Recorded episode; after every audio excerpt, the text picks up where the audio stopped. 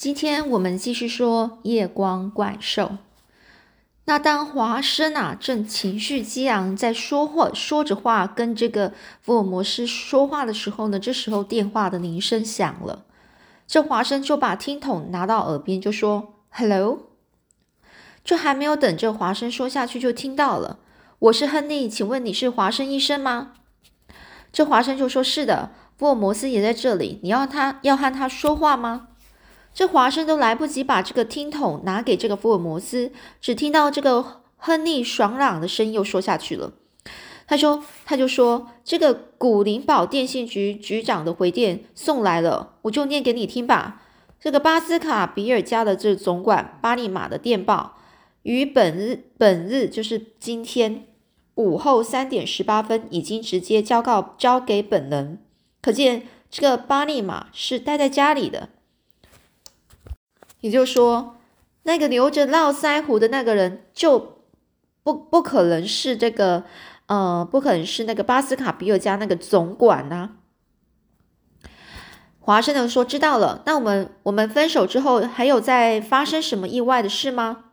那这亨利亚就说：“还好还好，这莫奇马医生到朋友朋友那边去了，只剩下我一个人在这里。那边有什么新发现吗？”这华生就回他说。这里一点也没有，一切都是不可不可解的谜呀。对了，那另外一只黑皮鞋找到了没有？这亨利就说啦，没有啦，就连那一只黄皮鞋到底是谁送来的？我问遍了所有旅馆的人啊，都说不知道，真是怪透了，哈哈哈哈。那涉世未深的这个亨利，涉世未深，就是好像还不太就蛮天真的一个人啊。他大概啊，就是认为这是一桩有趣的事情，他并没有感到切身的危险，就没有想到说他自己呢本可能是呃置身在这个危险里面，还在那里纵声大笑啊。所以呢，这华生就说：“亨利先生，有一个看不见的敌人在你的左右潜伏着，潜伏。”哦，潜伏就是躲躲起来不让你看到，然后趁你不注意的时候，他就跳出来，肯定要会会去威胁伤害你，所以叫潜伏。哦，这里的处境啊是相当危险呐。哦，这位华生就这样跟亨利先生说啦。那亨利呢，他就说啊，那看不见的敌人怎么还不快点把他找出来呢？这华生就说，好的好的，我们正在设想设法啊，就是我们正在试着。想办法找出来。这华生立刻就把听筒呢就挂上了。这时候呢，这华生就向福尔摩斯说：“刚刚的电话知道那总管巴利马确实是在巴斯卡比尔家里。那么这谜一般的大胡子一定又是另外一个人了。就就正如这个莫吉马医生所说的，只是面孔相似罢了。面孔相似就是只能讲长得像而已啦。”那一直昂首仰视天花板的这个福尔摩斯就问呢，华生，那你的看法怎么样呢？这华生就说，那个留着络腮胡的人，说不定就是在嘴巴周围和这个下下巴部分装上假胡子，又在鼻梁上就是装一个假鼻子，故意化妆成这个巴尼马的样子，不然哪里会有这么巧呢？竟然长得一模一样。福尔摩斯就说。对你的看法一点都没有错。还有呢，华生又继续说啦：“如果我是我一个我，如果我这一个判断是正确的话，就是他如果这一个猜想、这个假设是对的话，我想这谜一般的人啊，一定是平素平素对于巴利马非常熟悉，就是平时啊，就对于这个巴利马家族的人呢是非常熟悉，而且呢，对于巴斯卡比尔家的这一切情情形也非常了解。”这福尔摩斯就说：“大概是那样的，没错。”这华生又继续说啊，同时我还认为那谜一般的劲敌，就是那个敌人啊，他绝对不会老是待在伦敦，一定随时随地都跟踪在这个亨利的左右。而这福尔摩斯就说：“是的，我也这么认为啦。”那华生又说啦：“说啦，所以啦。”当我呢到这个巴斯卡比尔家之后呢，第一步就要在总管巴利马的亲戚朋友中张开侦探网。侦探网啊，就是说他第一步就要在这个总管巴利马的这个亲戚朋友里面去找啊，去找出个端倪啊，到底哪一个人是有嫌疑的？在他的亲戚朋友间，一定会发现这谜一般怪物的原型啊，然后再展开正式的挑战。那这福尔摩斯就说：“是的，是的，我也同意你这种做法。不过，我判断对方一定是个非常诡秘而狡猾的敌人。到时候呢，你要随机应变啊，千万不可大意了。”华生就说：“好的，那后天早上十点半准时出发。”这时候呢，华华生啊，他不禁啊热血沸腾了，就说就想，就是这个心里啊，就告诉自己说：“我呢，一定要奋斗到底，绝不能输在那怪物的手里呀！”这星期六早上十点二十五分。这华生就和这个福尔摩斯在列车开出的五分钟前来到了伦敦车站。亨利跟莫奇马医生早就在等候，早就在那边等候了。早啊，早啊！嗯，这华生啊就紧紧握住了亨利的手。哎呀，这个亨利就说：“谢谢啊，感谢啊。”这亨利呢闪动着他那黑色的眸子，黑色眸子眼睛啊。这华生看得出，那确实是。这个这个亨利他非常忠心的一个真心的话，就在那一刹那呢，我和这个亨利之间呢，获得了心灵上的沟通，竟然好像是一对知心的朋友哦。就华生就认为啊，从他的眼神觉得他是真的很真诚的人呐。在这月台上，说不定就有敌人的眼睛啊在张望着，所以呢，我们四个人都尽量避免谈到有关于巴斯卡比尔家的事件。这长长的列车震动的地面就开进了月台来了。当我从这个窗车窗里伸出手来，打着招呼说：“走啦，走啦！”他就跟这个福尔摩斯示意啦。那福尔摩斯举起右手，就叮嘱着，就是跟他叮咛呐，要小心呐。好啦，这就是第一步。那这本书呢，分了三步哦。第一步就是疑雾重重啊，疑雾重重意思就是说，他们他这个这一章节就在讲。到底是什么事情呢？引发了这样一个事件？好，那先跟你讲缘由啦。第二步呢，就是总管的秘密哦，所以他呢就在讲第二步中间他们整个怎么去找出凶手的这个过程。第三步拨云见日，那拨云见日的意思就是说，嗯，本来呢是那种完全就是整个是场。呃，一直不知道到底发生是什么样的情况呢？一直搞不清楚的这种情况，慢慢的就是变明白了、明了了哦，就会觉得是已经算是最后一步了。所以呢，我们继续说第二步，总管的秘密。那这英国西部的地方啊，英国西部呢，就是在英国西边嘛。那气候是非常温和，风景很优美，山川湖沼，气象万千。气象万千，也就是说，它的气候啊，就是很不一样啊。我们呢，就坐在列车里，一路上啊，是看着窗外那一幕幕流动的景色，但也是不时留意着这车厢内前后左右的乘客。哎呀，万一那大胡子摘下了假胡子或是假鼻子，又将是是什么样的面孔出现呢？这时，在我的耳边，好像又响起福尔摩斯的声音。我呢是判断对方一定是一个非常诡秘而狡猾的强敌，到时候你要随机应变，千万不可大意啊！哦，这好像又是福尔摩斯的声音，他就是华生啊，他耳边就响起了这福尔摩斯的声音啊，那声音呢一直在在华生的耳边啊，一直重复的，就是回响，回响就是一直重重复听见的，好像是一直有人一直在跟你讲这样一一句话。那在火火车的车厢里呢？整个人啊，非常的混杂，当然更不能大意了。这华生这跟亨利两个人呢，是越谈越投机啊，真是相见恨晚。这莫奇马医生呢，默默的阅读着一本营养学，在这个在他的怀里睡着一只纯白色的小狗，那是这个华马莫奇马医生啊最心爱的一只，名叫猛汪的西班牙种的小狗。这傍晚时分呢，火车呢就到了一个小站，停下来了。就在这里，我们下车吧。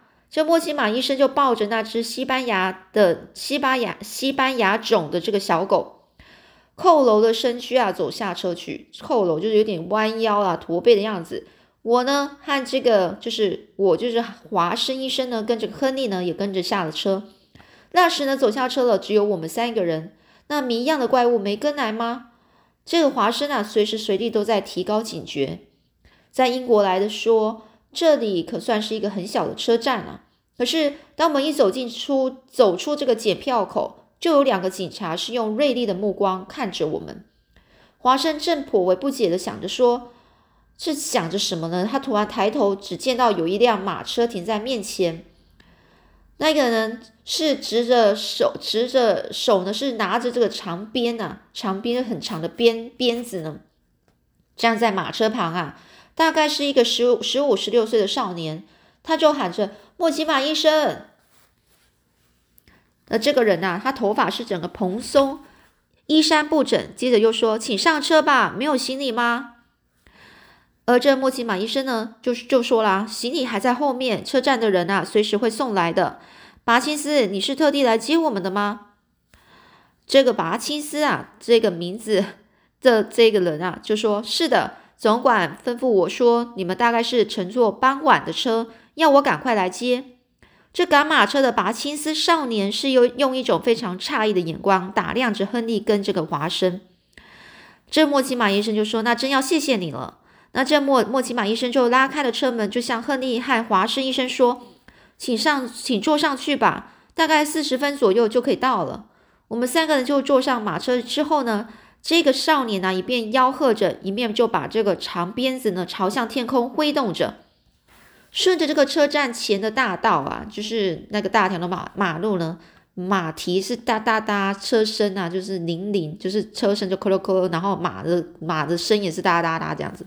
不停的就向前跑去，由于那是一段未经过整修过的乡下道路，坐在车子里的我们呢，感到非常的觉得那个路啊是很颠簸啊，颠簸啊，颠簸就是感觉就是很不平，然后一直震动，一直震动，那会让你不舒服。一会儿呢，这马车就转向了一条岔路，我就从后窗啊向外看过去，发现没有人跟来，这才放心。我们就再往前行，经过一座石桥，桥下水声潺潺啊，水声潺潺，就是你听到那个水声、水流动的声音啊。这远处呢，这个峡呃峡谷里的橡树哦，还有冬青树，枝叶繁茂，那是一幅美丽如画的大自然景色。这莫奇马医生突然就指着右边的一座小山，就说：“哎呀，马金斯啊，你看。”有三个警察站在那山杆上啊，就山上那边山的山的那边是在做什么呢？刚才车站的月台上不是有两个警察吗？这个莫奇马医生就大声的这样问，而华生医生呢就随着这个医生这个莫奇马医生的手指的那个方向看过去，只见那三个警察正向我们这边啊看过来，然后他的他们呢整个。右翼下就是都有甲有枪啊，这少年啊就说：“哦，他们哦，嗯，一边赶着马车一边就说啦，那是因为有越越狱的杀人犯啊，从伦敦逃出后就常到这一带来，大家啊都提心吊胆。虽然这样说，但是这个少年他的语调轻快，并没有半点畏惧的样子，害怕的感觉哦。这莫西马医生却大吃一惊，说。”是怎么样的一个杀人犯呢？而这少年说：“我也不太清楚啊，我听说啊，已经悬赏捉拿他了。”那接下来这医生又问啊：“那悬赏多少赏金呢？就是悬赏，就是要悬赏，就是有人抓到他的话，就可以拿到那钱呢？那这钱到底是多少呢？”这少年就说：“如果发现了他，马上报告警察，可以得到五英镑的奖金。”那接下来医生问啊：“那有没有人自告奋勇来协助侦查呢？”那少年就回说啦：“那是一个在伦敦曾经连续干掉六个人、杀人不眨眼的家伙，一般人啊都避之唯恐不及呀。谁还会那么傻呢？肯为这五英镑的奖金去惹他？也就是说，那一个犯人啊，那个杀人犯啊，他就曾经啊连续杀掉六个人。那这样的人啊是非常可怕的，根本就没有人想要去帮这个警察抓这个犯人呢。”这时候，我突然想起来了，这个华生啊，华生就想起那曾经轰动一时的杀杀凶杀案啊，就向亨利说：“你没有看过报纸上杀人魔杀人魔施尔店的消息吗？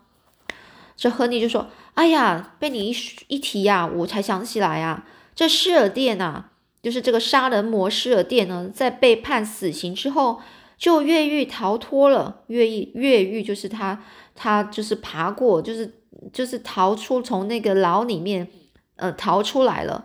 他的照片呢也都登出来过，看那样子。”也是长得五官端正，面貌清秀啊！想不到竟然是杀人犯呢！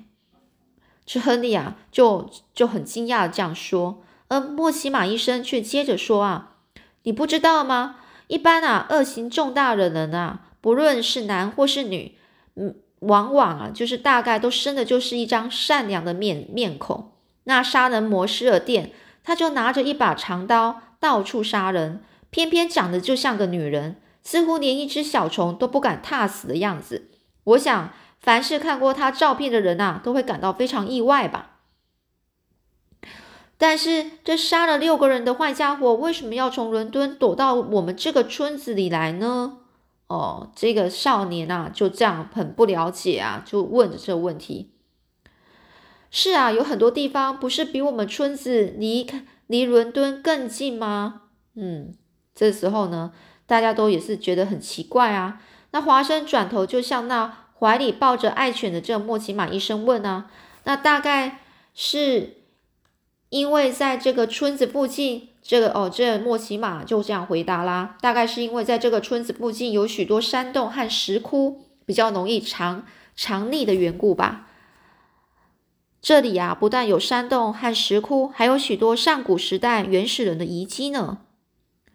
哦，真的吗？以后有机会我都要去见识见识啊！这个亨利啊是非常感兴趣的，这样说着。这时候马车左右的摇晃着，原来是一段很长的坡道，直通到山山山岗上啊。这车呢行到山岗上，然后呢眼眼睛呢你就这样望过去，只见有好像有点远或远或近啊，好像有一个形形色色的一个大小的岩石，在那许多岩石之间。有一个地，有一个地方是被夕阳的余晖照映照着，闪闪发出金黄色的光。那是一望无际、大大小小的池沼啊，在每一个池沼的这个周围都长着这个繁茂的深绿色羊齿科植物。亨利呢是瞠目惊视的说：“瞠目啊，就是眼睛很睁很大啊，很惊讶的说：华生医生，这是一片可怕的沼泽地呀！”这华生就说：“想不到竟有竟然有这种地方。”这马车经过小山岗啊，又走向这个右边的广大山谷。这里也是一段很长的坡道，在山谷的这个深处呢，有一片森林。森林的那一边露出两座古塔，映照的夕阳呢，绚烂光辉。这莫奇马医生呢，左手抚摸着膝头上的爱犬，右手指着古塔说。那就是巴斯卡比尔家的两座古塔。这华生的精神立刻振作起来，心想：就在眼前了，那怪敌绝不会不来的，准备应战吧。哦，那所以呢，这个巴斯卡比尔家的这个广大的三层建筑物和两座古塔，屹立在这个，就是整个是在这个坐立在这个谷底的森林中。这也是出乎这个华生意料之外的事啊！出乎什么意料之外是就是，呃呃，就是他没有想过，完全没有想过的事情，就是让他很惊讶。这玉底的新主人亨利就坐在马车里，向向华生说：“为什么要在这种地方建筑这样大的宅邸呢？祖先们的心里真是难以猜测啊！”就是嘛，你的祖先曾经是这西部地方的领主。为什么不在山上建一座城堡呢？莫奇马医生，你的想法是怎么样呢？哦，这华生就问啊，那后面又是怎么样发展的呢？我们下次再继续说喽。